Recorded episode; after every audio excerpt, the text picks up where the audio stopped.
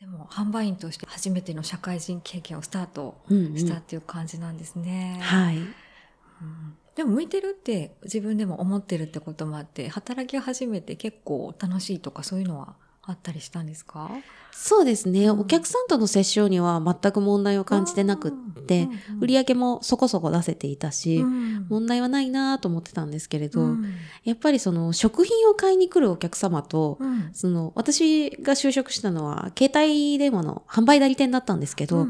携帯電話を買いに来るお客様っていうのは客層が違うなっていうのが正直あって、そこは少し戸惑いと苦労がありましたね。違いそうですね。あるんですか？はい、うん、やっぱり携帯電話って、あの、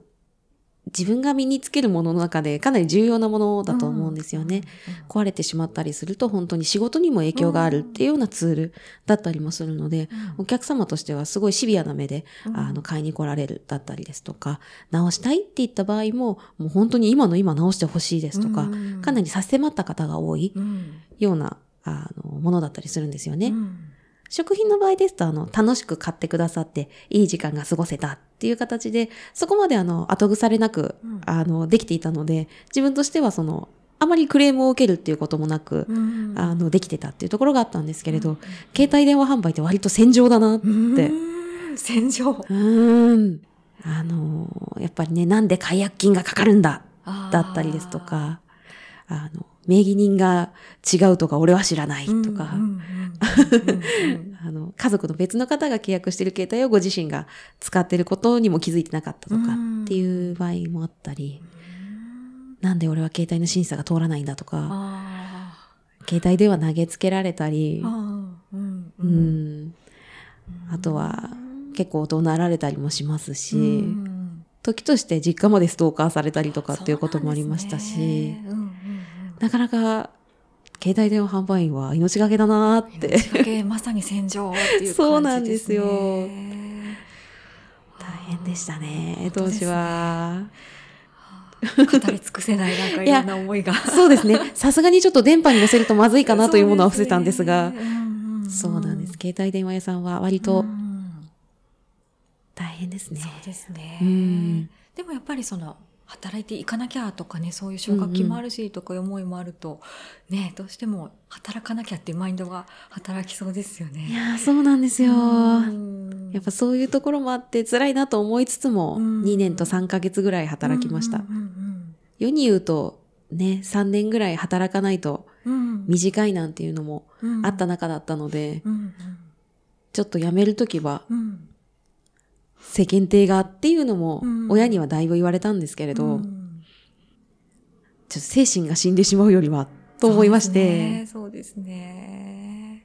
じゃあそういう3年というのを待つのはやめて、やめて、次の進路を選ぼうって思って、そうですね。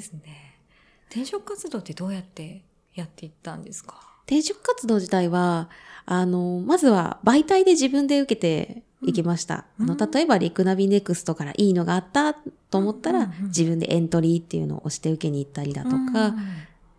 ていう方法で一社、あの、退職してから2ヶ月後ぐらいに、うん、あの、決まった企業さんがあって、で、あの、とある海外ブランドの、あの、まあ、ジュエリー系の会社に一回決まって、っていうところがあったんですけれど、あの、もう入社日もこの日ねっていう話をしてて、うん、で、白いシャツと、あとは黒いあのパンプスが必要だから揃えておいてね。うん、で、この日からは、一旦ちょっとあの、別エリアの、あの、東海エリアの地方で販売研修をしてから、本社に配属だよ、みたいな話まで聞いてたので、うん、もう本当に自分でもなけなしのお金を使って準備を進めてたっていうところではあったんですけれど、あの、入社の直前になって、で、あの、まあ、ちょっと採用計画が変更になったので、はい、取り消して、え？ー、ってなって、はい、あ就職できなかったって、えー、転職できなかったっていう流れになったんですよね。うん、うんいやー、びっくりしました。そんなことあるんだなとあるんだなですね。いやですね。まだあの、正直なところ内内定の状態だったので、その雇用契約書うんぬんだとか、自分で何か書類を提出するっていうところ、これからするところだったので、まあ何か法的に触れるのかって言われると、まあギリ触れない。ぐらいではあったんですけど、自分としてはもう本当にこの日から研修に行くんだっていうもう心持ちでいたので、かなり戸惑ってしまって。そうですよね。そうなんです。じゃあ次決めなきゃになってきますよね。どうしようってなりますよね。そうなんですよ。へで、やっぱり私の場合は販売員だったこともあっー、て、その休みがあの一定していなかったっていうところもあって、転職活動を辞めてから開始したので、もうお仕事もなく給料もなくの状態だったからこそ、急いで決めなければということで、うんあの、もうダメになったと。うんいう段階からエージェントさんを使って、あの、転職活動をすることになって、うん。で、そこであったキャリアアドバイザーの方がすごくいい方へで、ー。うん。未だに困った時ご連絡をさせあて。いただくんですよ。はい。やっぱり自己分析っていうのを、うん。その新卒の就活の時もしていなかった、そこまでしていなかったし、で、そのて初めての転職活動でも自己流でやりましたとうん。いうところでいくと、綺麗な自己分析っていうのをやったことがなくて、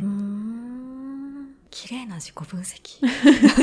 まあ、綺麗な自己分析っていう意味がわかんないんですけど、あの、何が向いてるよっていうのを他人から言ってもらうとか、うんこういうところができるよねっていう他人からのアドバイスを一切受けずに今まで自己流でやってきたので、もう本当に自分の主観だけで動いてきたというところがあった。ところを、まあ、エージェントのそのキャリアアドバイザーの方に、そのキャリアヒストリーなり自分の思いなりを語って、他人の目線で自分のいいところを見つけてもらう。っていうのを、その時初めてやったんですよね。で、私はその、高校生の時にリクルートでアルバイトをしてたっていうこともあって、うん。リクルートへの憧れがあったと。うん。で、それでリクルートを受けてみたいですと。うん。いう話をしたのと、あとはそのキャリアアドバイザーの彼女からは、あなたは成長欲が強いから人材会社が向いてるかもしれないねって言われたんですよね。うんで、私はその時人材紹介の会社って何だろう？うん全然その業界を知らなかったので、そのアドバイスをいただけたことはすごいありがたいなと思っていて、なので人材系のリクルートを片っ端から受けました。ええそうなんですね。成長力うんが強いはいっ。て言われたんですね。うん、そうなんです。えーどんなところからそういうふうに見えたとか、フィードバックがあったりしたんですか？なんかもっとできることを増やしたいってういう話をその時すごくした記憶があって、今までは販売員としてやってきたけれども、自分としてはもっとできることがあると思うと、営業に挑戦したいっていうような気持ちがあったり、一方でその文章を書くっていうことにも興味があったりはするという話をしたりしたので、そのできることを増やしたいっていう気持ちと、その好奇心がすごい強い子だねっていう話だったんだと思うんですよね。うん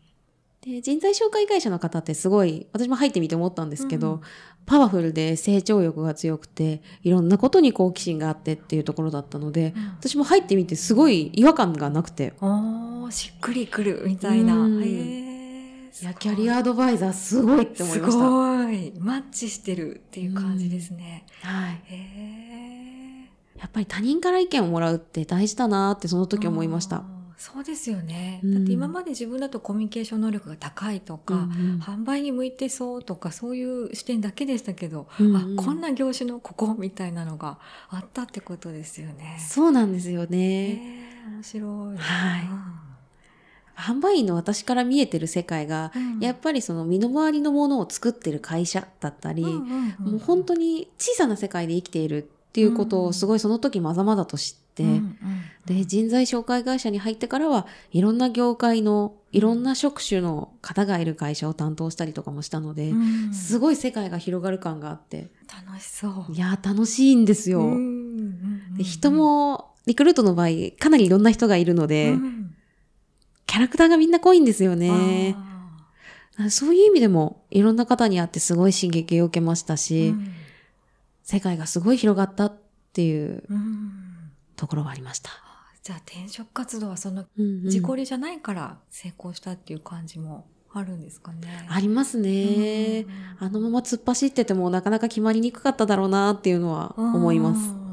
しかも自分に合った仕事に出会えたっていう感じですね。はい。うん人材紹介っていう仕事をやってみてどうですか？ただまあ率直に言うと、うん。あの、私人材紹介会社の中にはいたんですけど、うん。人材紹介のセクションにいたわけじゃなくて、でちょっとあの、変わってるんですけど、うん。リクナビネクストについてるスカウトメールサービスチームに入ったんです。うん。スカウトメールサービスチーム。そうなんです。うん。そこだと、そのスカウトメールサービスを使いませんかっていう営業と、うん。あとはそのスカウトメールの文面をお客様にインタビューに行って代行して作ってあげるっうんていう仕事があるんですけど、私はそこで営業もやりたかったし、うん。その文章を書くっていう仕事もやりたかったあっていうところがあったので、うん。お客様のいいところを引き出して、うん。こんな人が欲しいんだよっていうのをちゃんと伝えるみたいなところが、うん文章で、うんあの、貢献できるとうんいうところがあって、両方自分の得意なことやりたいことが叶う環境にたまたま行けた。うんですよね本当ですね。うんすごい。ラッキーでした。うん入った時何の仕事か全然わかんなかったんですけど、へ えじゃあ両方できる環境に行けたんですね。はいなので、ですごい毎日楽しかったです。うん。入った時は、やっぱりその販売員からリクルートって全然違うので、うんうん会話のスピードが速くて聞き取れなくて、おーそんなに そうなんですよ。えー。1.5倍速いや2倍速なのかみたいなレベルですか？レベルです、レベルです。